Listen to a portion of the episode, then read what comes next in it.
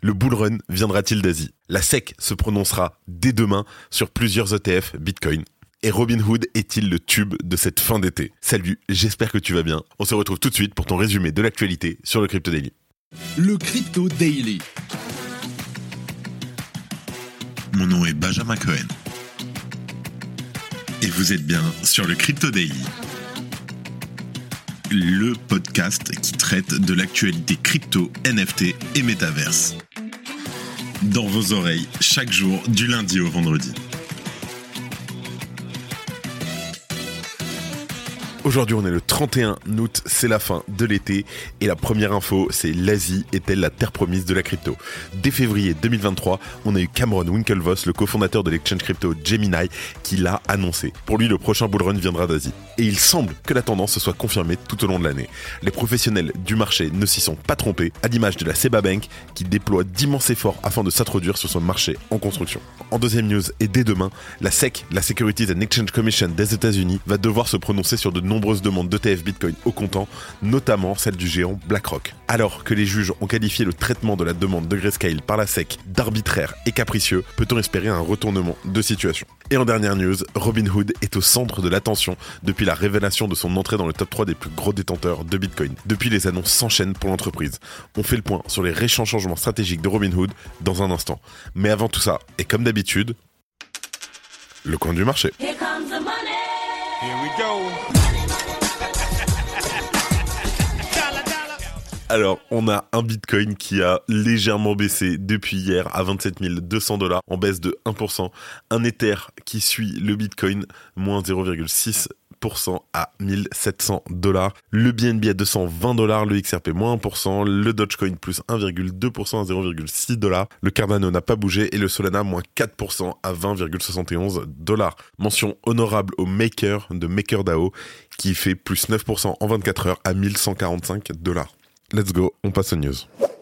Alors, le bull run viendra-t-il d'Asie? Alors que les États-Unis se refusent à mettre en place un cadre favorable aux cryptos et que l'Europe s'y emploie difficilement, l'Asie semble, pour le coup, avoir le champ libre pour favoriser l'adoption. Et cette stratégie pourrait bien fonctionner.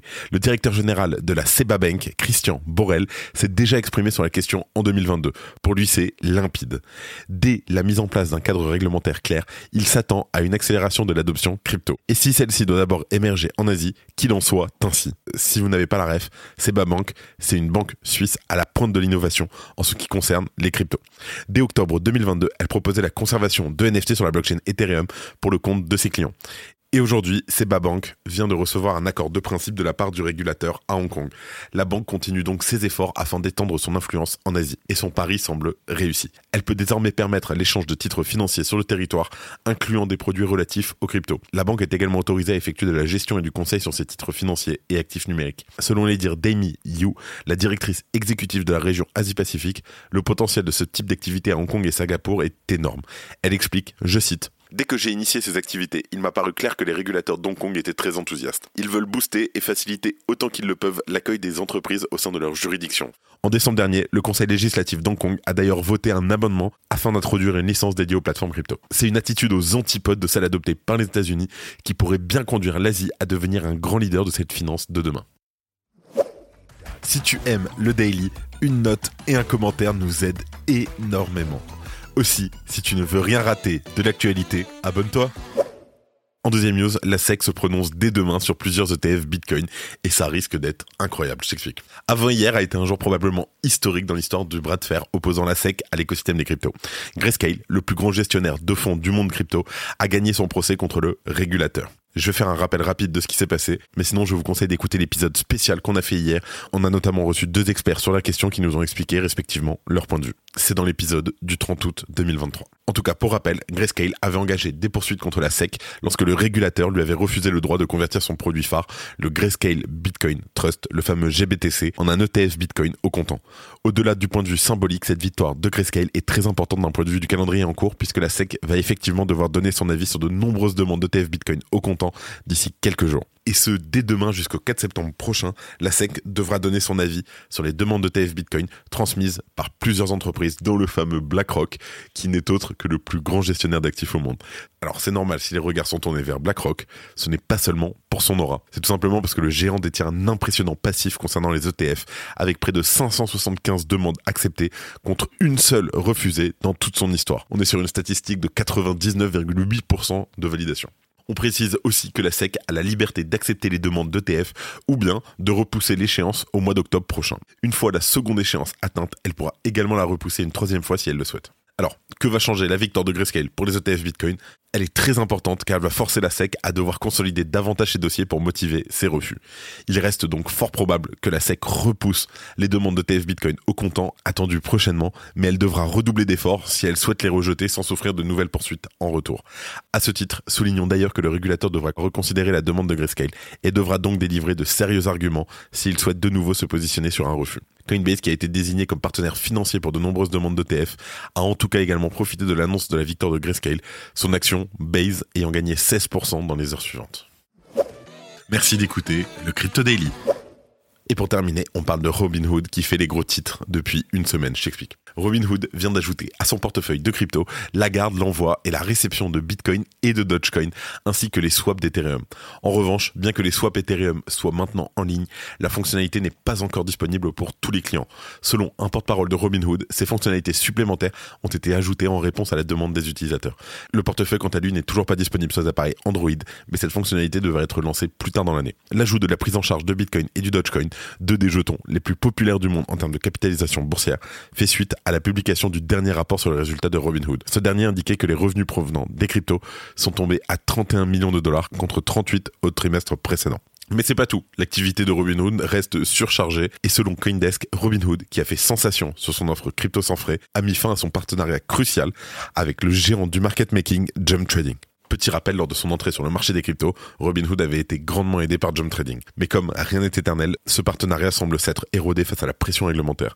Les données on-chain corroborent la séparation, indiquant une rupture au début du mois de juillet. Les signes de cet effritement ont été subtils mais discernables. On peut notamment évoquer les divulgations financières de Robinhood, ne mentionnant pas une filiale de Jump censée être responsable de la gestion des flux de commandes du courtier. Le vide laissé par Jump Trading a été partiellement comblé par d'autres entités de market making telles que B2C2. Selon les dépôts déposés auprès de la SEC, B2C2, donc B2C2, supervise désormais la majorité des transactions en crypto de Robinhood. Et attention, parce que en parallèle de cette news, Arkham a également identifié Robinhood comme étant le propriétaire du cinquième plus grand portefeuille d'Ethereum au monde, avec 2,54 milliards de dollars d'Ether. Récemment, Arkham avait déjà identifié Robinhood comme le propriétaire du troisième plus grand portefeuille de Bitcoin au monde. Arkham a aussi précisé que les fonds du portefeuille Ethereum sont conservés pour les soldes des utilisateurs. Et avant de terminer, comme d'habitude, des actualités en bref avec notre partenaire Bean Crypto. Le département de la justice s'oppose à la venue d'experts choisis par Sam Bankman-Fried pour son procès.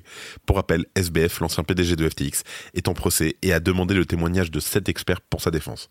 Le département de la justice des États-Unis s'oppose à cette demande, affirmant que ces experts apporteraient des conclusions juridiques inappropriées et perturberaient le jury. Circle s'apprête à déployer l'USDC sur Base dès la semaine prochaine. Circle a annoncé le lancement imminent d'une version native de son stablecoin USDC sur le réseau Base de Coinbase. Ce déploiement va permettre aux utilisateurs de ne plus avoir besoin d'utiliser le USDBC, un jeton de bridge utilisé comme substitution à l'USDC. Le FBI et la police française démantèlent un large réseau de cybercriminalité. Une opération internationale, incluant les forces de l'ordre françaises et le FBI, a permis de démanteler un vaste réseau de cybercriminalité. Les malfaiteurs demandaient des rançons à leurs victimes, notamment en crypto-monnaie. Au total, ce sont 26 000 machines qui auraient été infectées en France. La Poste lance Virtual Street Art, une marketplace NFT. Virtual Street Art est une plateforme qui permet aux amateurs d'art de commencer leur collection de street art sous forme de NFT. Et lundi prochain, à l'occasion d'un amas sur notre compte Twitter du Crypto Daily, nous aurons le plaisir d'accueillir les créateurs de ce projet. Ils viendront discuter de son origine, mais également de son avenir. Il y aura aussi une œuvre d'une valeur de 1300 euros à remporter. L'AMA aura lieu le 4 septembre, lundi prochain, à 20h sur le compte Twitter du Crypto Daily. On vous y attend nombreux. C'est la fin de ce résumé de l'actualité du jour sur le Crypto Daily. Évidemment, pensez à vous abonner pour ne pas rater le suivant, quelle que soit d'ailleurs l'application que vous utilisez pour m'écouter. Rendez-vous aussi sur Twitter et LinkedIn pour d'autres contenus d'actualité exclusifs. Je crois que j'ai tout dit, faites attention à vous Et moi, je vous dis à demain. C'était Benjamin pour le Crypto Daily. Merci et à très vite.